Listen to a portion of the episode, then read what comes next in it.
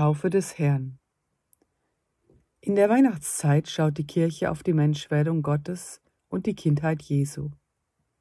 Die Weihnachtszeit endet mit der Taufe Jesu. Seine Taufe ist wie ein Paukenschlag zu Beginn seines ersten öffentlichen Auftretens. Das Fest der Taufe Jesu markiert also den Abschluss des Weihnachtsfestkreises und den Beginn der Zeit im Jahreskreis. Das Fest der Taufe des Herrn steht nicht nur der Chronologie wegen am Anfang der Sonntage nach der Weihnachtszeit. Historisch gesehen hat sich das zeichenhafte Geschehen der Offenbarung des Gottessohnes als der erwartete Messias in der Liturgiegeschichte erst allmählich so entfaltet, wie es uns heute vorgelegt wird. Im Jahr 419 nach Christus gedenkt man in Rom am 6. Januar, zugleich der Huldigung der Magier, der Taufe Jesu und des Weinwunders von Kana, also des Öffentlichwerdens Jesu Christi.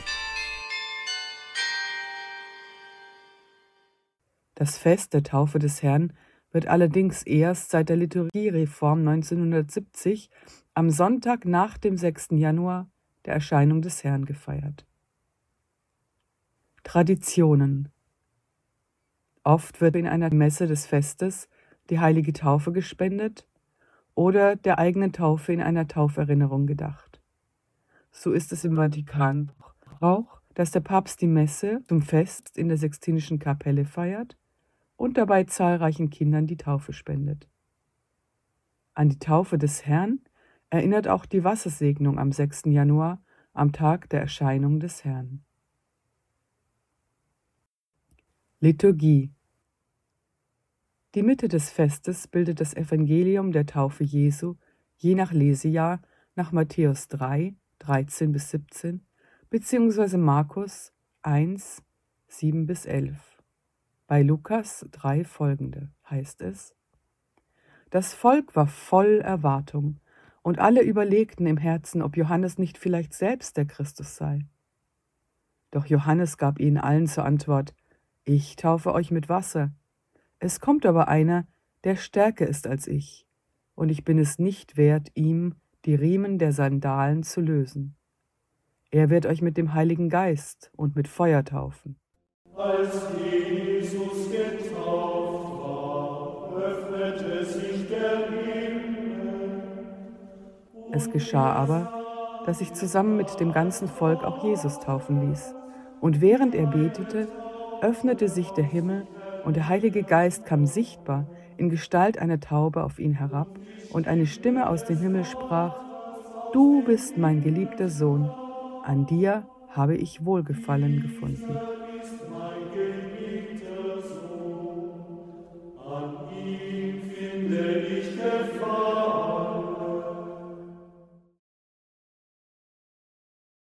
Das Johannesevangelium stellt Maria direkt an den Anfang des öffentlichen Wirkens Jesu. Bei ihm ist die Gottesmutter, die ihrem Sohn, der vielleicht noch zögerte, vielleicht aber auch auf die passende Gelegenheit wartete, sich zu offenbaren, den entscheidenden Schub gaben. Mehr noch, sie sprach auch jene Worte, die sie auf ewig zur Hodegeria, zur Wegweiserin zum Heil werden ließ. Was er euch sagt, das tut.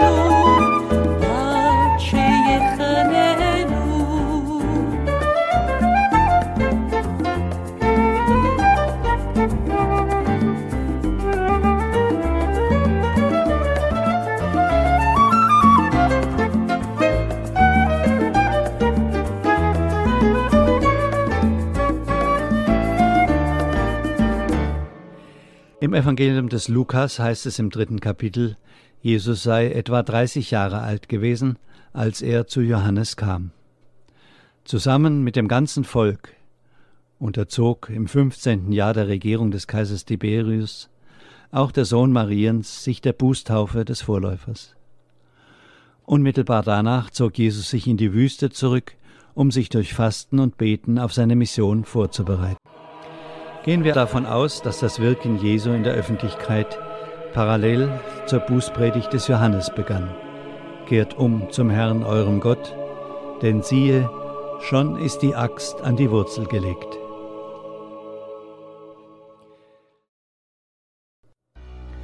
Als er 40 Tage später wieder an den Jordan zurückkehrte und sein Vetter Johannes das sah, begann der Zeugnis davon abzulegen, was bei jener Taufe geschehen war. Und ich bezeuge, er ist der Sohn Gottes, zitiert das Johannesevangelium den Täufer.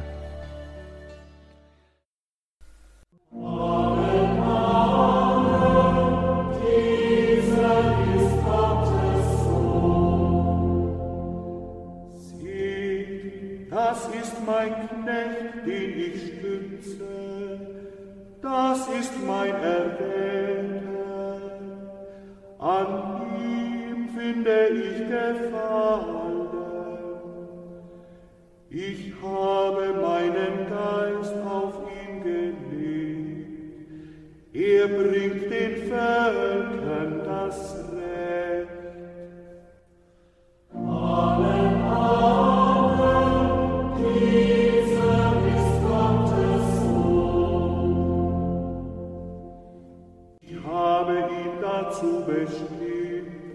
der Bund für mein Volk und das Licht für die Völker zu sein. Ich bin Jahwe, das ist mein Name. Ich überlasse die Ehre, die mir gebührt, keinem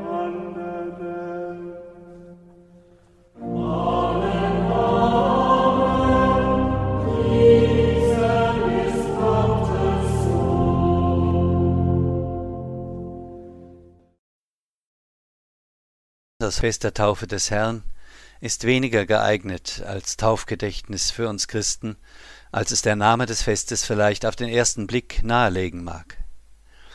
Denn die Taufe Jesu war für ihn mehr ein Zeichen der Unterstellung unter die Gesinnung der Bußfertigkeit, für ihn, der ohne Sünde war, als dass es sich schon um ein sakramentales Zeichen hätte handeln können.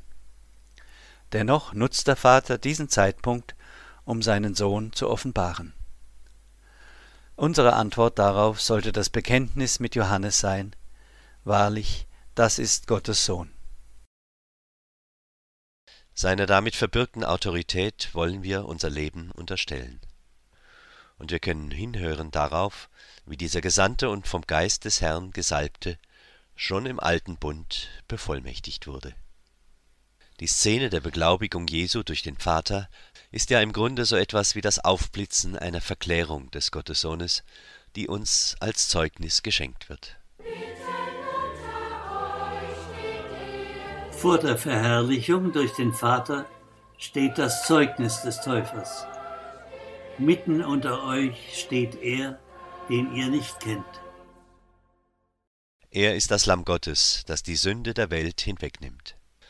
Auf die Herrlichkeit des Vaters fällt auch hier der Schatten des Kreuzes. Ähnlich wie bei der Verklärung Jesu die Patriarchen mit dem Herrn über Leid und Tod in Jerusalem sprachen. Wir aber haben erkannt und bezeugen es. Gott von Gott und Licht vom Licht, der die Welt umhütet, ist in menschlicher Gestalt unser aller Bruder.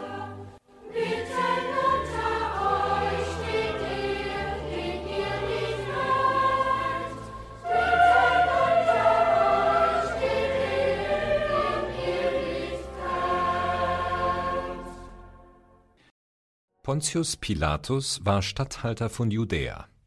In seinen Tagen predigte Johannes den Menschen die Taufe der Buße zur Vergebung der Sünden am Jordan. Zu dieser Zeit kam auch Jesus aus Galiläa an den Jordan. Johannes sah ihn auf sich zukommen und sagte, Seht das Lamm Gottes, das die Sünde der Welt auf sich nimmt.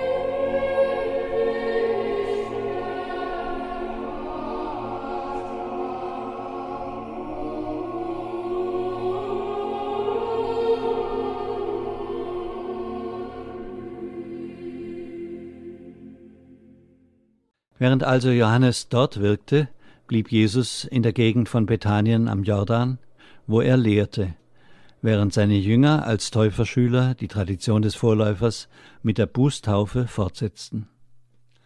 Viele Suchende kamen wohl nach wie vor an diese Stelle, wo sie den Täufer vermuteten, der inzwischen ja festgenommen worden war, und der Kontakt mit dem neuen Rabbi Jesus wurde ihnen auf diese Weise ermöglicht. Einige Täuferjünger muss das irritiert haben, denn sie berichteten ihrem Lehrer Rabbi, der Mann, der auf der anderen Seite des Jordan bei dir war und für den du Zeugnis abgelegt hast, der tauft jetzt und alle laufen zu ihm. Johannes antwortete Ihr selbst könnt mir bezeugen, dass ich gesagt habe, ich bin nicht der Messias, sondern nur ein Gesandter, der ihm vorausgeht. Er muss wachsen, ich aber muss kleiner werden denn der, den Gott gesandt hat, verkündet die Worte Gottes, denn er gibt den Geist unbegrenzt. Wer an den Sohn glaubt, hat das ewige Leben, wer aber dem Sohn nicht gehorcht, wird das Leben nicht sehen, sondern Gottes Zorn bleibt auf ihm.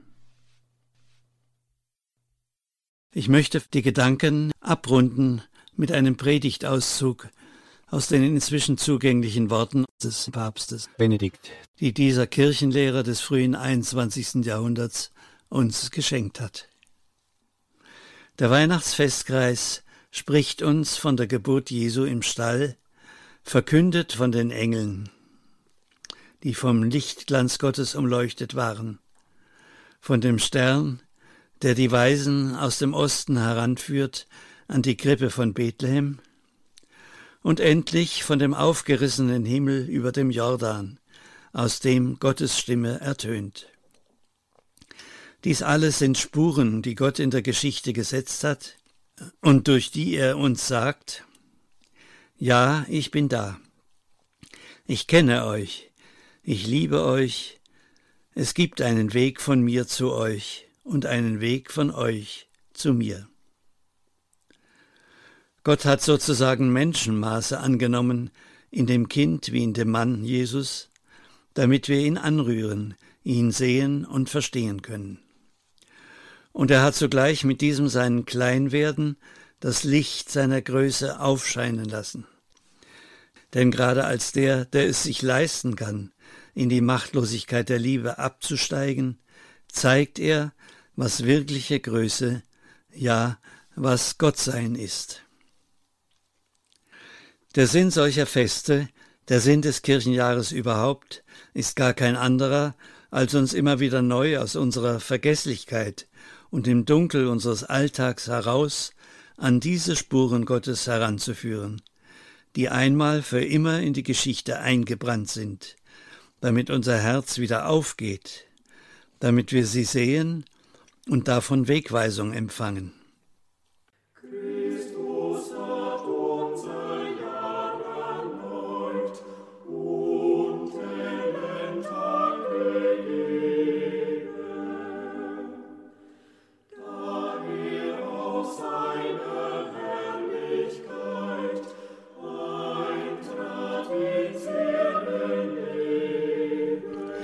Das Fest der Taufe Jesu führt uns hinein in den Alltag des Jahres. Denn durch die Taufe hat Jesus sich ja uns verbunden. Sie ist gleichsam die Brücke, die er zwischen sich und uns gebaut hat, der Weg, auf dem er uns zugänglich wird. So ist die Taufe der Regenbogen Gottes über unserem Leben, die Verheißung seines großen Ja, die Tür der Hoffnung und zugleich die Weisung, die uns zeigt, wie man das macht, ein Mensch zu sein. In der Verbundenheit mit der eigenen Familie, mit der Kirche Gottes und so im lebendigen persönlichen Mitgehen mit Jesus Christus und im Gehen auf seinen Wegen. Mit ihm gehen wir gut. Auf ihn schauend wissen wir, dass Gott größer ist als unser Herz. In solcher freudigen Gewissheit gehen wir getrost in das neue Jahr hinein.